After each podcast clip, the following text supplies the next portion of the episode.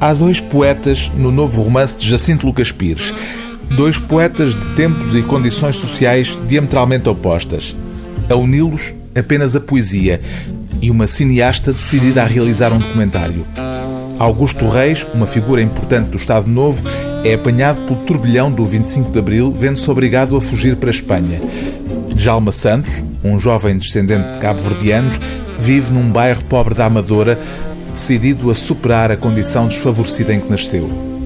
O amuleto de Djalma para uma vida melhor é um poema de Augusto Reis descoberto na infância num papel encontrado no lixo.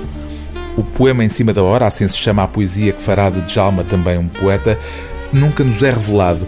O que ecoa ao longo do romance é a famosa gargalhada de Augusto Reis, uma alusão simbólica à necessidade de fazer da alegria um modo de transcender as limitações da vida, seja a condição social de Djalma, a queda em desgraça do banqueiro poeta ou a tentação para a tristeza do Padre António, testemunha essencial no documentário que se torna o fiel depositário da história pessoal de Augusto Reis, depois de o ter conhecido por acaso ao ouvi-lo rir.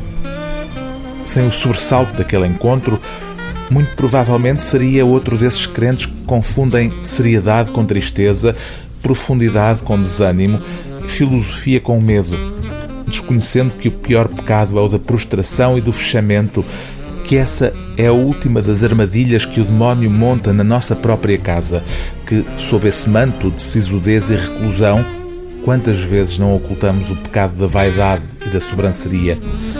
Ao levantar-se dessa cadeira, António livrara-se sem saber da perigosa tentação que o começava a agarrar ao chão, segredando que apenas lhe aumentava a gravidade. Tristeza, tristeza, tão portuguesa tristeza. O livro do dia TSF é A Gargalhada de Augusto Reis, de Jacinto Lucas Pires, edição Porto Editora.